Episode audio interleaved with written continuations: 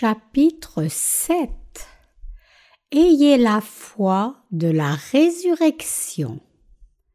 Jean 19, 38, 20, 31.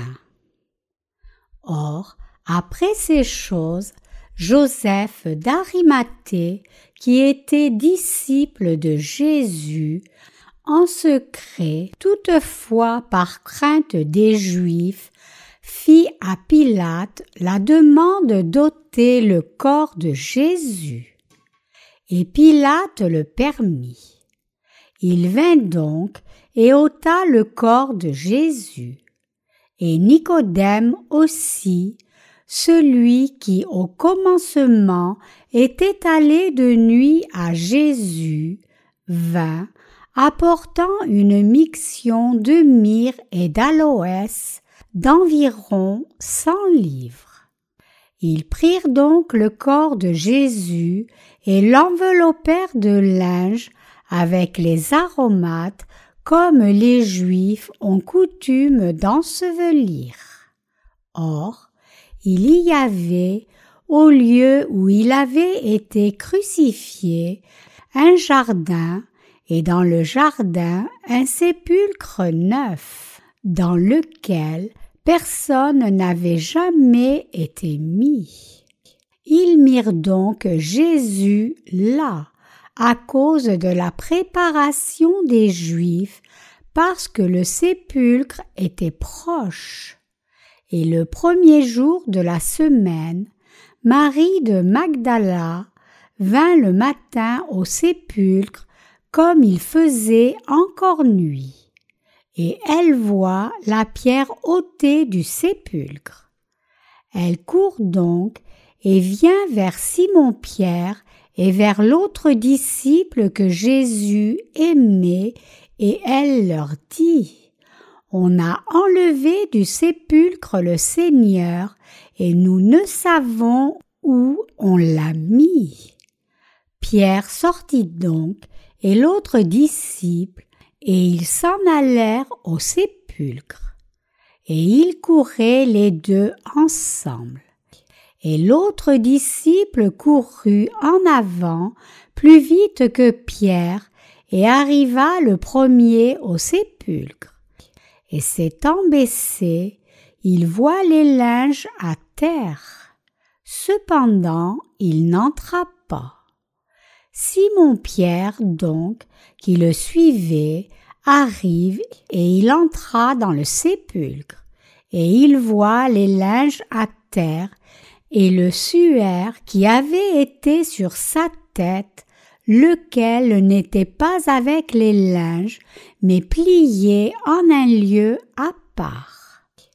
Alors donc, l'autre disciple aussi, qui était arrivé le premier au sépulcre, entra et il vit et crut, car il ne connaissait pas encore l'écriture qu'il devait ressusciter d'entre les morts. Les disciples s'en retournèrent donc chez eux. Mais Marie se tenait près du sépulcre, dehors, et pleurait. Comme elle pleurait donc, elle se baissa dans le sépulcre, et elle voit deux anges vêtus de blanc, assis, un à la tête et un aux pieds, là où le corps de Jésus avait été couché. Et ils lui disent, Femme, pourquoi pleures-tu? Elle leur dit, parce qu'on a enlevé mon Seigneur et je ne sais où on l'a mis. Ayant dit cela, elle se tourna en arrière et elle voit Jésus qui était là. Et elle ne savait pas que ce fut Jésus. Jésus lui dit, Femme, pourquoi pleures-tu? Qui cherches-tu? Elle, pensant que c'était le jardinier, lui dit Seigneur, si toi tu l'as emporté, dis-moi où tu l'as mis, et moi je l'ôterai. Jésus lui dit Marie. Elle, s'étant retournée, lui dit en hébreu Rabboni, ce qui veut dire Maître. Jésus lui dit Ne me touche pas, car je ne suis pas encore monté vers mon Père. Mais va vers mes frères et dis-leur Je monte vers mon Père et votre Père, et vers mon Dieu et votre Dieu. Marie de Magdala vient rapporter aux disciples qu'elle a vu le Seigneur et qu'il lui a dit ces choses. Le soir donc étant venu, ce jour-là, le premier de la semaine, et les portes du lieu où les disciples étaient, par crainte des Juifs, étant fermées, Jésus vint et se tint au milieu d'eux. Et il leur dit, Paix vous soit. Et ayant dit cela, il leur montra ses mains et son côté. Les disciples se réjouirent donc quand ils virent le Seigneur. Jésus donc leur dit encore, Paix vous soit. Comme le Père m'a envoyé, moi aussi je vous envoie. Et ayant dit cela, il souffla en eux et leur dit, Recevez l'Esprit Saint. À quiconque vous remettrez les péchés, ils sont remis, et à quiconque vous les retiendrez, ils sont retenus. Or Thomas, l'un des douze appelé Didyme, n'était pas avec eux quand Jésus vint. Les autres disciples donc lui dirent Nous avons vu le Seigneur. Mais il leur dit À moins que je ne voie en ses mains la marque des clous, et que je ne mette mon doigt dans la marque des clous, et que je ne mette ma main dans son côté, je ne le croirai point. Et huit jours après, ses disciples étaient de nouveau dans la maison et Thomas avec eux. Jésus vient, les portes étant fermées, et il se tint au milieu d'eux et dit Paix vous soit. Puis il dit à Thomas Avance ton doigt ici et regarde mes mains. Avance aussi ta main et mets-la dans mon côté, et ne sois pas incrédule, mais croyant. Thomas répondit et lui dit, Mon Seigneur et mon Dieu. Jésus lui dit, Parce que tu m'as vu, tu as cru. Bienheureux ceux qui n'ont point vu et qui ont cru. Jésus donc fit aussi devant ses disciples beaucoup d'autres miracles qui ne sont pas écrits dans ce livre. Mais ces choses sont écrites afin que vous croyiez que Jésus est le Christ, le Fils de Dieu, et qu'en croyant vous ayez la vie par son nom. C'était le vendredi selon le terme d'aujourd'hui, que notre Seigneur a été crucifié à mort. Le vendredi est le jour où les Juifs se préparaient pour le sabbat. Le sabbat est fixé du vendredi au coucher du soleil au samedi au coucher du soleil. Et ce jour-là, les Juifs étaient supposés ne rien faire du tout. Donc, si l'on ne s'occupait pas directement du corps mort de Jésus tout de suite, il aurait été laissé sur la croix. Donc, Joseph d'Arimathée, qui croyait en Jésus comme son sauveur, a demandé à Pilate de leur donner sa dépouille pour qu'il puisse l'ensevelir. Il a fait cela même, si les autres disciples de Jésus et ceux qui le suivaient avaient fui. Joseph a ainsi reçu la permission de Pilate et il a décroché le corps de Jésus de la croix et a lavé la dépouille. Nicodème, qui était apparu dans l'évangile de Jean chapitre 3, est aussi venu et a apporté de la myrrhe et de l'aloès mélangés et Joseph et Nicodème ont lavé et embaumé le corps de Jésus proprement. Ils ont ensuite déposé la dépouille de Jésus dans une petite tombe dans le jardin qui était proche de Golgotha. C'était la coutume d'enterrement juive de creuser une caverne et de faire une tombe en y enfermant le corps mort. En général, il était commun pour les Juifs d'avoir un lieu d'enterrement familial et donc la plupart des cavernes contenaient les dépouilles de précédents défunts, mais le corps de Jésus a été enterré dans une tombe neuve qui n'avait jamais été utilisée auparavant pour que la parole de Dieu soit accomplie. Joseph et Nicodème ont posé le corps de Jésus dans la tombe, l'ont enveloppé dans un linge pour le processus naturel de dégradation jusqu'à ce qu'il ne reste que des os.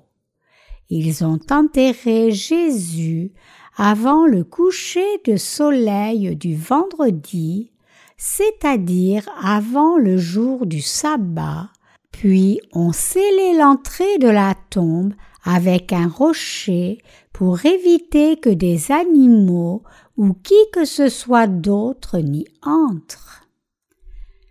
Jésus est ressuscité des morts. Le premier jour après le sabbat, quand Marie Madeleine est allée à la tombe tôt le matin, elle a vu que la pierre qui bloquait l'entrée avait été enlevée. Marie a alors couru vers Simon-Pierre et un autre disciple et leur a dit Quelqu'un a enlevé le Seigneur et je ne sais pas où il a été mis. Donc, Pierre et l'autre disciple ont couru à la tombe et ils ont vu que le rocher était effectivement enlevé. Comme le rocher était très grand, ce n'était pas quelque chose que juste quelques hommes auraient pu bouger mais il avait été bougé. L'autre disciple a regardé dans la tombe avec Pierre, mais il n'est probablement pas entré parce qu'il avait trop peur. Donc, Pierre est entré dans le tombeau et a vu les vêtements de lin posés là et le coussin qui était près de la tête de Jésus assemblés à un autre endroit. Les Juifs enveloppaient toute la dépouille avec des vêtements de lin de la tête aux pieds, mais le lin qui avait été enveloppé autour de la tête de Jésus était assemblé dans un autre endroit séparé des vêtements de lin qui avaient été enroulés autour de son corps. Même si l'Ancien Testament dit que la mort ne pourrait pas emporter Jésus et que Jésus lui-même a dit à répétition qu'il allait ressusciter, ses disciples n'ont pas gardé à l'esprit qu'il allait ressusciter d'entre les morts. Donc, les disciples ont pensé que quelqu'un avait volé la dépouille de Jésus. Mais, En même temps, ils se sont aussi demandé pourquoi, si le corps de Jésus avait effectivement été volé, le ruban qui avait été enveloppé autour de la tête de Jésus avait été déroulé proprement. Marie-Madeleine est la femme qui, après avoir été accusée de prostitution, a rencontré Jésus et a reçu la rémission des péchés. Elle est aussi la femme qui avait brisé et versé un flacon d'albâtre d'huile aromatique très précieuse sur la tête de Jésus. Entendant que le corps de Jésus avait disparu, Marie a pleuré à la tombe. Et quand elle a regardé dans le tombeau, elle a vu deux anges en vêtements blancs assis là où Jésus était couché et qui lui ont demandé Femme, pourquoi pleures-tu? Marie leur dit parce qu'on a enlevé mon Seigneur et je ne sais pas où ils l'ont mis. Elle se retourna ensuite et vit Jésus debout là, mais elle ne savait pas que c'était Jésus. Les disciples avaient laissé le tombeau sans voir Jésus. Quand Marie a vu Jésus, elle a pensé que c'était le jardinier et donc elle lui a demandé s'il avait enlevé le corps. Mais à sa surprise, Marie a entendu Jésus l'appeler par son nom. Elle a finalement reconnu que la voix et le visage étaient effectivement ceux de Jésus. Marie a été choquée et Jésus lui a dit de ne pas toucher son corps car il n'était pas encore monté au Cela s'est passé le tout premier jour de la résurrection de Jésus. Par la suite, les disciples de Jésus ont aussi vu le Seigneur et ils ont témoigné qu'ils ont vu le Seigneur ressuscité. Quand Jésus est apparu pour la deuxième fois, ses disciples tremblaient de peur. Ils étaient tous pris par la peur, pensant que puisque les Juifs avaient crucifié leur enseignant à mort, ils seraient aussi arrêtés et crucifiés à mort. Jésus est alors apparu devant eux à travers le mur. Comme Jésus avait été ressuscité dans un corps spirituel, il pouvait marcher à travers le mur. Disant à ses disciples, La paix soit avec vous, Jésus a montré ses mains et son côté. Les disciples étaient réjouis de voir le Seigneur. Jésus leur dit alors encore, La paix soit avec vous. Comme le Père m'a envoyé, moi aussi je vous envoie. Et il a soufflé sur eux en leur disant, recevez le Saint-Esprit. Si vous pardonnez les péchés de quelqu'un, ils lui seront pardonnés. Et si vous retenez les péchés de quelqu'un, ils lui seront retenus.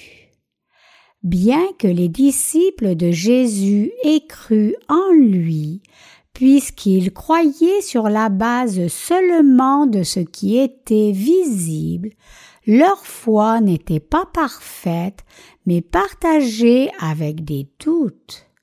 Mais notre Seigneur est apparu devant eux après sa résurrection, leur dit de recevoir le Saint-Esprit, puis leur dit Si vous pardonnez les péchés de quelqu'un, ils lui seront pardonnés.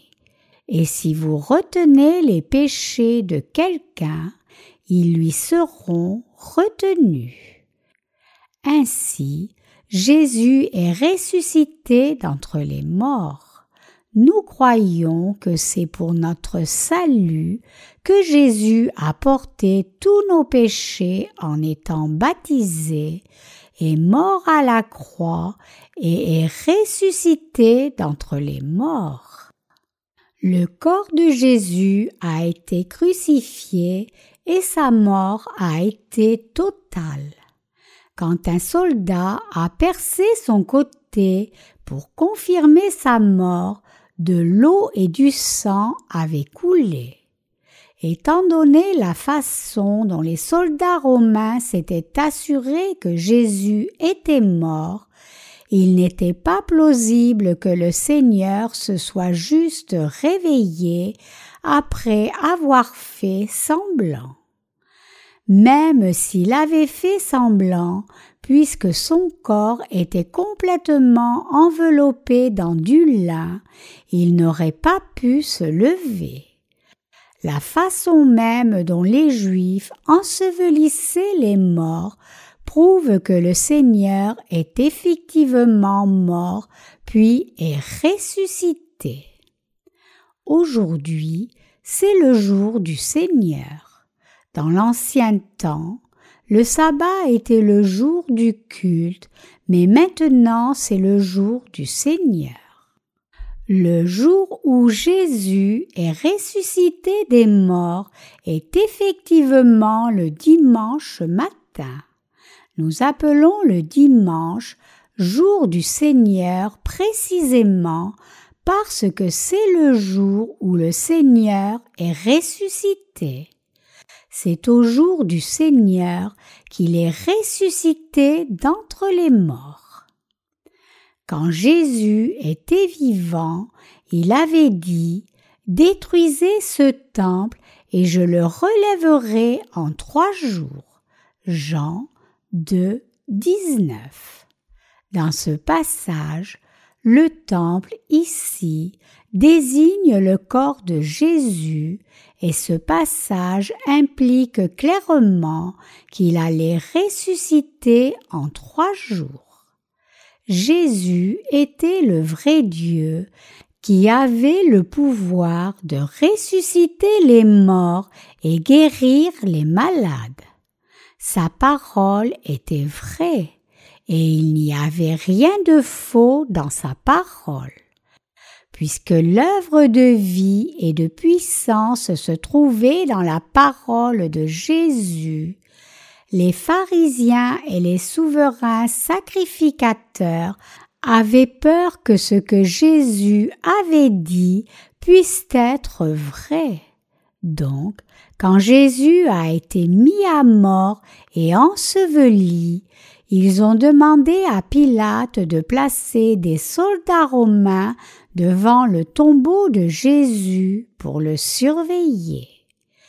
Ils avaient peur que si quelqu'un volait le corps de Jésus et prétendait qu'il soit ressuscité des morts, cela créait un trouble encore plus grand, et ils ont donc mis des soldats romains armés pour garder le tombeau de Jésus. En d'autres termes, ils se sont assurés que personne ne puisse aller au tombeau de Jésus. Cependant, un ange est descendu du ciel et s'est assis sur le rocher qui bouchait la tombe de Jésus. Quand les soldats qui gardaient le tombeau ont vu l'ange, ils ont été si choqués qu'ils sont tombés par terre et ont été paralysés de peur. L'ange a roulé la pierre, enlevé le lin enveloppé autour du corps de Jésus et de sa tête, et l'a plié correctement. Le Seigneur est ensuite ressuscité, il était ressuscité. La résurrection du Seigneur est sa victoire et notre résurrection. Le Seigneur devait ressusciter des morts pour nulle autre raison que nous ramener à la vie. Pour sauver tous les pécheurs, Dieu lui-même était venu vers nous dans l'image d'un homme. Il avait pris tous les péchés de l'humanité en étant baptisé, avait porté la condamnation de chaque péché et était mort à la croix à notre place et ressuscité des morts pour nous garantir notre résurrection. Dieu a ressuscité son Fils. Dieu a fait que Jésus vive sur cette terre pendant trente-trois ans à l'image d'un homme, porte toutes les souffrances de l'homme, endosse tous les péchés du monde et meurt à notre place. C'est ainsi que Dieu nous a sauvés.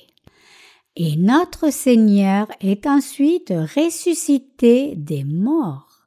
La résurrection du Seigneur signifie qu'il nous a sauvés, vous et moi, à la perfection.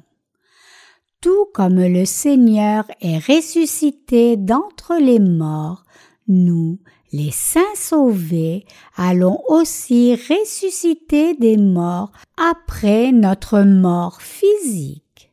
C'est pour témoigner de cela que le Seigneur est ressuscité notre Seigneur nous a non seulement sauvés du péché, mais il nous a aussi délivrés de la mort physique. Jésus-Christ, qui nous a sauvés, vous et moi, a porté tous nos péchés, a été condamné à mort à notre place et ressuscité d'entre les morts c'est pour nous donner une nouvelle vie en remplaçant notre mort par sa propre vie que Jésus est mort et ressuscité. Nous avons vécu de nouveau grâce à son amour sacrificiel. Notre Seigneur a fait cette œuvre que seul Dieu peut faire c'est physiquement impossible pour quelqu'un de mourir puis de revivre. C'est quelque chose que Dieu seul peut faire. Seul Dieu pouvait prendre nos péchés, être condamné à mort à notre place et ressusciter d'entre les morts. Dieu a fait cela parce qu'il est le Seigneur de la vie. C'est pour cela que Dieu seul peut nous donner la vie et nous ressusciter d'entre les morts. Le Seigneur a décrit la mort des saints comme le sommeil. Jésus avait beaucoup de saints et disciples bien-aimés. Parmi les saints les plus chéris se trouvaient Marthe, Marie et Lazare. Mais quand on a dit à Jésus que Lazare était tombé gravement malade et qu'il était près de mourir, il n'est pas allé vers lui. C'est seulement quand Lazare était complètement mort, avait cessé de respirer et commencé à sentir et pourrir que notre Seigneur a dit mon ami est endormi. Allons le réveiller. Quelqu'un qui est endormi peut se réveiller. Notre Seigneur ne voit pas la mort comme la mort, mais juste comme le sommeil. Parce que chaque saint mort ressuscitera quand le Seigneur reviendra sur cette terre nous vivrons de nouveau. Mes chers croyants, Quand nous manquons de force physique, cessons de respirer sur la terre et nous endormons, cela ne signifie pas que nous sommes morts pour toujours. Nous vivrons de nouveau. Tout comme Jésus-Christ est ressuscité, nous allons aussi ressusciter dans un nouveau corps spirituel. Nous vivrons de nouveau dans un corps qui n'est ni corruptible ni limité, un corps qui peut jouir de tous les plaisirs de la vie, mais aucun désagrément, et un corps immortel qui vit pour toujours. Tous ceux qui sont nés de nouveau vivront de nouveau. Tous ceux qui ne sont pas nés de nouveau vont aussi être ressuscités au dernier jour. Quand les pécheurs sortiront de leur tombe, ils seront ressuscités en des pécheurs immortels de nouveau. Les pécheurs ne peuvent pas ressusciter avec les justes. La Bible parle de l'ordre de la résurrection. Mais chacun selon son ordre, Christ les prémices, ensuite ceux qui sont en Christ lors de sa venue, puis viendra la fin, où il donnera le royaume à Dieu le Père, et il mettra fin à tout règne, toute autorité et toute puissance. 1 Corinthiens 15, 23, 24. Jésus est le seul qui est déjà ressuscité, et nous qui sommes nés de nouveau ressusciterons quand le Seigneur lui-même descendra du ciel dans un cri, à la voix d'un archange et à la trompette de Dieu.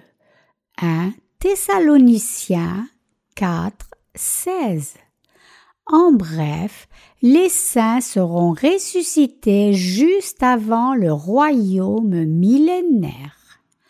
Mais les pécheurs seront ressuscités pour être punis pour toujours quand le royaume millénaire sera terminé. Apocalypse 20, 7, 15. La Bible dit qu'alors que Dieu donnera la vie éternelle aux justes qui participent à la première résurrection, les récompensant avec les bénédictions célestes, il fera que les pécheurs qui participent à la seconde résurrection souffrent en les jetant dans le feu éternel de l'enfer. Notre Seigneur nous a sauvés. Il a porté tous nos péchés sur cette terre, a été condamné pour eux, puis est mort à la croix à notre place. Et en ressuscitant d'entre les morts, il a rendu témoignage pendant quarante jours, et il est monté au ciel sous les yeux de plusieurs notre Seigneur reviendra sur cette terre. Avec les archanges et au son des trompettes, il descendra de nouveau sur cette terre. 1 Thessaloniciens chapitre 4 nous dit que lorsque Jésus reviendra, les justes qui dorment dans leur tombe ressusciteront d'abord les saints nés de nouveau, toujours vivants, seront changés soudainement et l'enlèvement aura lieu. L'enlèvement se produira quand notre Seigneur élèvera ses enfants nés de nouveau. Comme dernier événement qui doit se dérouler à la fin même du monde, L'enlèvement signifie qu'au moment où le Seigneur reviendra, le monde prendra fin et un nouveau millénium commencera. Ceux qui ne sont pas familiers avec l'enlèvement pensent que seuls les saints vivants monteront alors que les saints morts dans leur tombe seront laissés.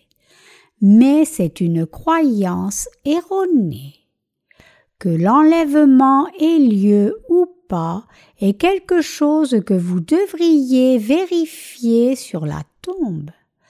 Vous devriez aller à la tombe d'un saint juste et voir si son tombeau est ouvert ou non. Si la tombe est bien fermée, alors un prétendu enlèvement n'est qu'un mensonge. Les rachetés qui sont endormis dans leur tombe sont les premiers à devoir ressusciter et monter, et les vivants s'élèveront après cela. C'est à ce moment-là que nous verrons la fin du monde existant et le commencement d'un nouveau monde. Ce sont les justes qui prendront part au nouveau monde du royaume millénaire. Quand notre Seigneur reviendra, si certains d'entre nous se sont endormis, nous serons ressuscités premièrement. Ceux qui sont nés de nouveau par l'évangile de l'eau et de l'esprit seront aussi élevés à ce moment-là dans un corps spirituel.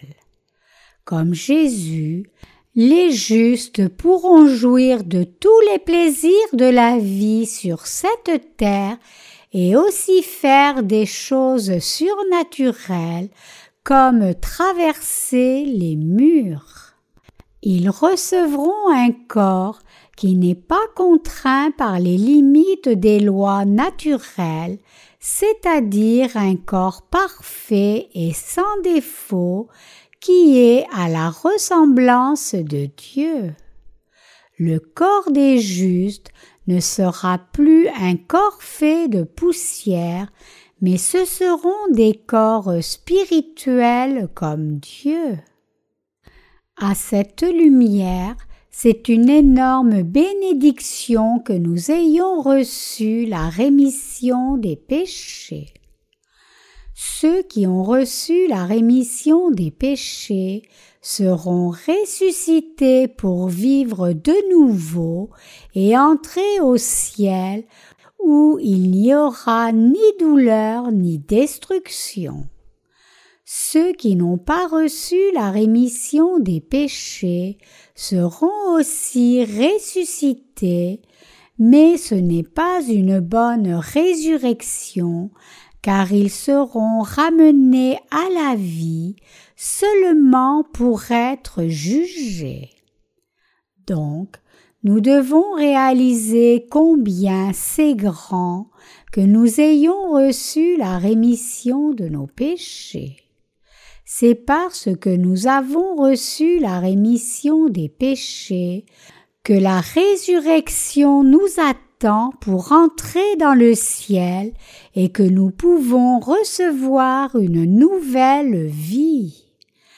Rien d'autre que la rémission des péchés n'est le commencement même des bénédictions célestes. C'est en recevant la rémission des péchés que nous devenons enfants de Dieu et son peuple juste pour vivre de nouveau et jouir de la splendeur et la gloire pour toujours. C'est grâce à la rémission des péchés que toutes les bénédictions sont répandues. Donc, en vivant sur cette terre, nous devons tous réaliser que ce qui est sur cette terre n'est pas tout ce qui existe. Et nous devons nous rappeler que nous sommes juste des voyageurs restant dans ce monde seulement pour un peu de temps. Un voyageur reste à un endroit seulement un moment indépendamment que ce soit un bon endroit ou pas.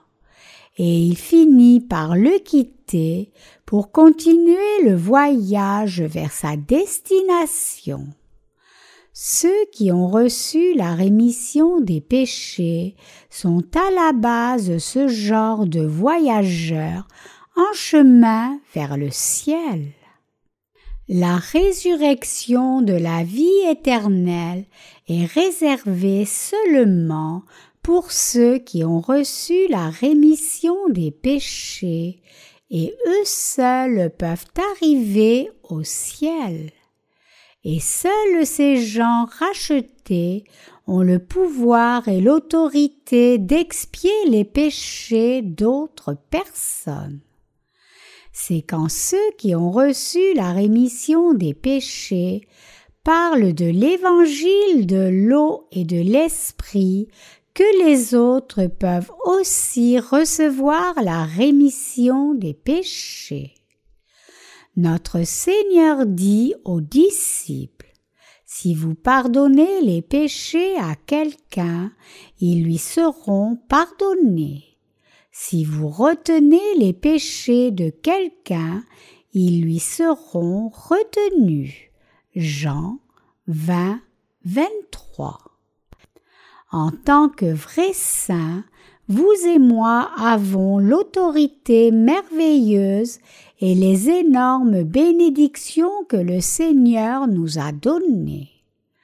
Nous devons croire que ceux qui se sont endormis après avoir reçu la rémission des péchés se relèveront à la résurrection pour la vie éternelle, alors que tous les pécheurs se relèveront pour la résurrection du jugement.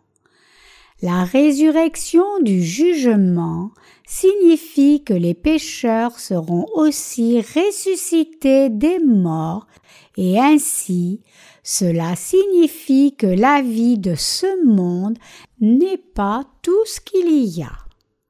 Si quelqu'un est assis ici et n'a pas encore reçu la rémission des péchés, alors peu importe combien cette personne peut avoir prospéré et vécu une vie vertueuse sur cette terre, quand notre Seigneur reviendra, elle sera ressuscitée dans un corps maudit pour souffrir pour toujours dans le feu interminable de l'enfer. Puisque ces gens n'ont pas reçu la rémission des péchés, c'est la seule raison pour laquelle ils devront souffrir et être sujets à toutes les malédictions et la haine. Cependant, s'ils reçoivent la rémission des péchés, alors grâce à cela seulement, ils recevront toutes les bénédictions, tout l'amour et toute la grâce. Y a-t-il quelqu'un ici qui prenne la résurrection de Jésus trop à la légère? Peut-être que certaines personnes ne sont pas encore tellement reconnaissantes pour leur salut et pensent seulement charnellement à calculer ce qu'elles ont gagné ou perdu en recevant la rémission des péchés et qui, si pas grand-chose ne s'est amélioré en des termes charnels, pensent que cela fait peu de différence qu'elles aient reçu la rémission des péchés ou pas. Cependant, c'est absolument faux de penser de la sorte. Le fait même que vous ayez reçu la rémission des péchés est un don tellement béni et merveilleux. C'est parce que vous avez reçu la rémission des péchés que vous pouvez prendre part à la bonne résurrection et obtenir la vie éternelle.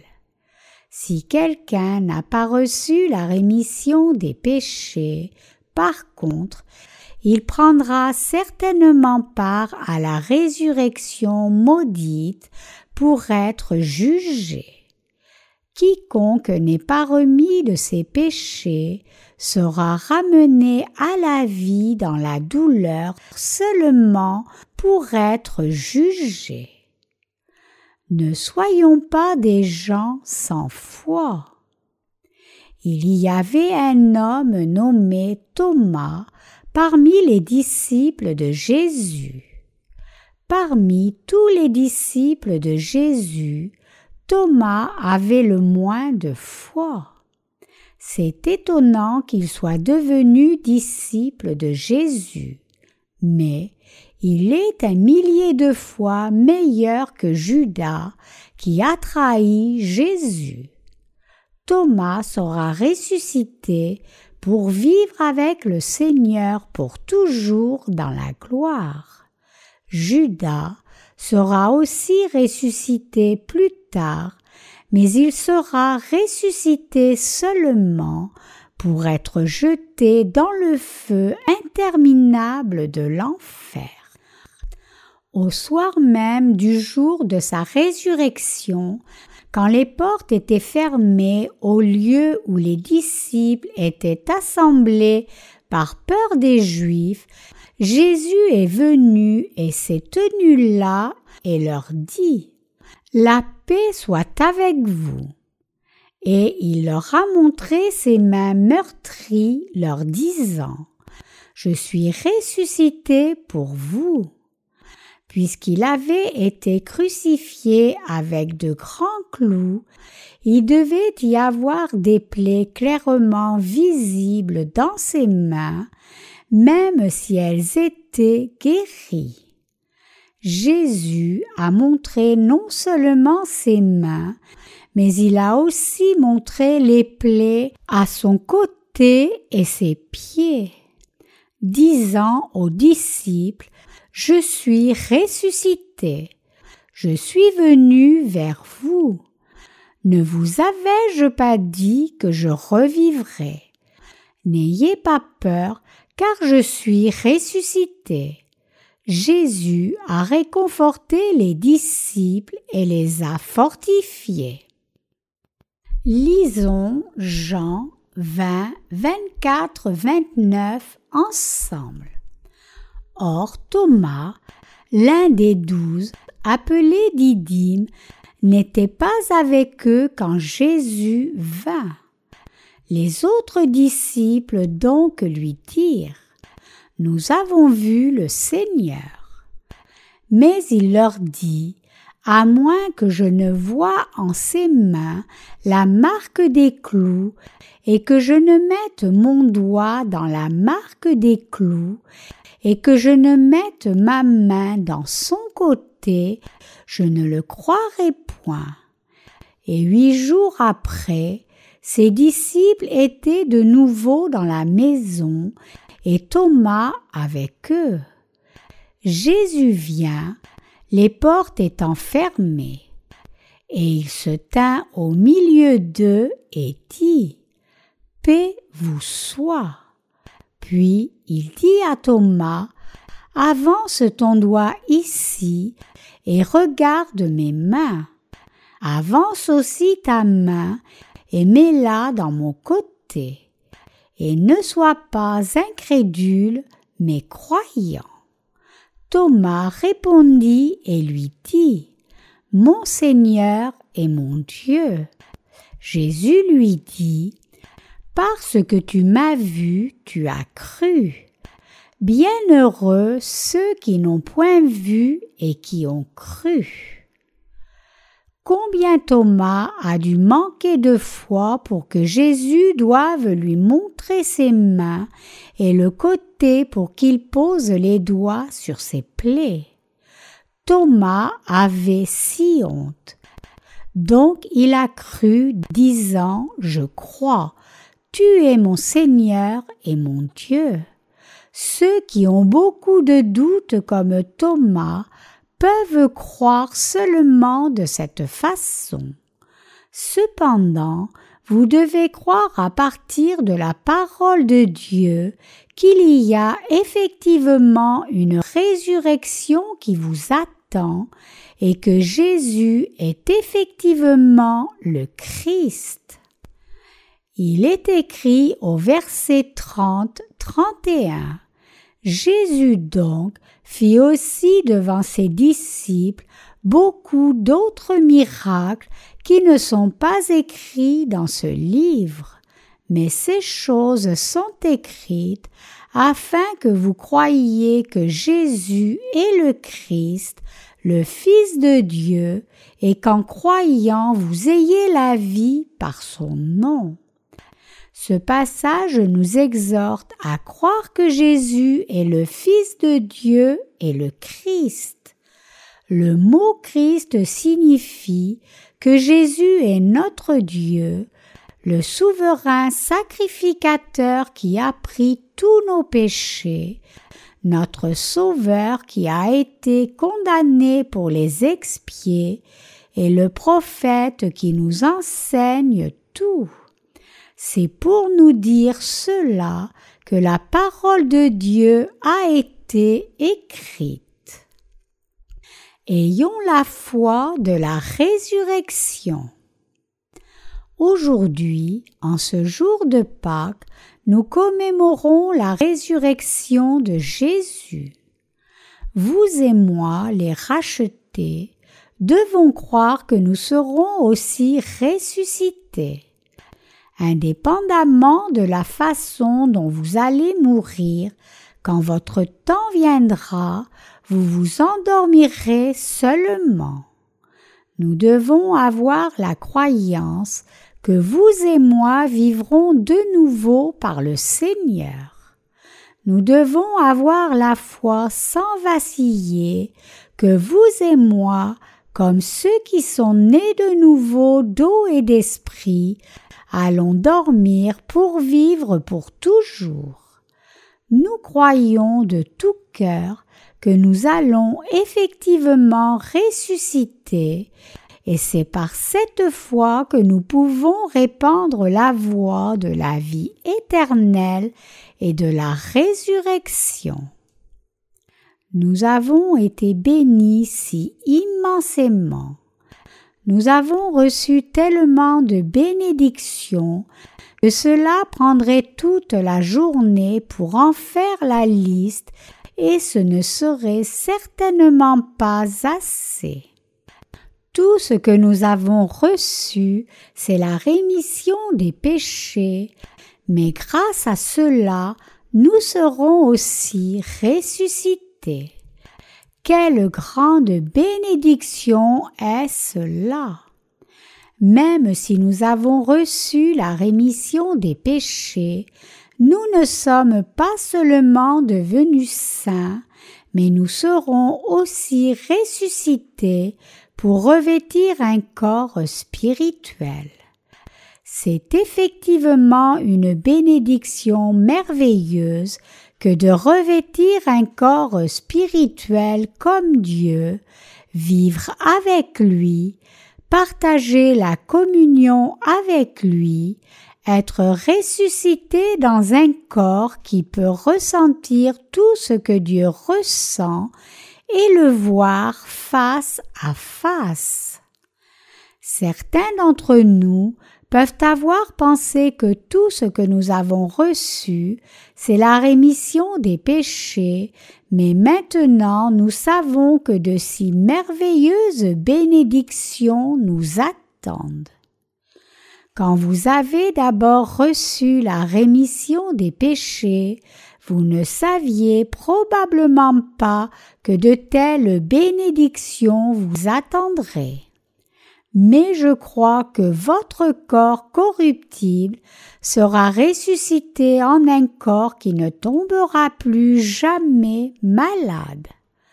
La foi est la substance des choses qu'on espère, et Dieu accomplit sa promesse sans faute je vous exhorte à croire que Dieu nous bénira effectivement, nous, ses croyants. Je vous exhorte à être un croyant, non une personne sans foi. Donc, vivons tous le reste de nos vies en mettant notre foi en Dieu. Notre Seigneur reviendra bientôt sur cette terre. Si nous nous endormons avant le retour du Seigneur, il nous réveillera quand il sera là, alors que nous serons ainsi ressuscités pour vivre dans le royaume millénaire.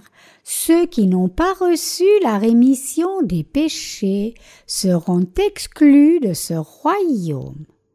Ce n'est qu'après que nous ayons joui des bénédictions de Dieu pendant mille ans que ces pécheurs seront finalement ressuscités pour être jugés.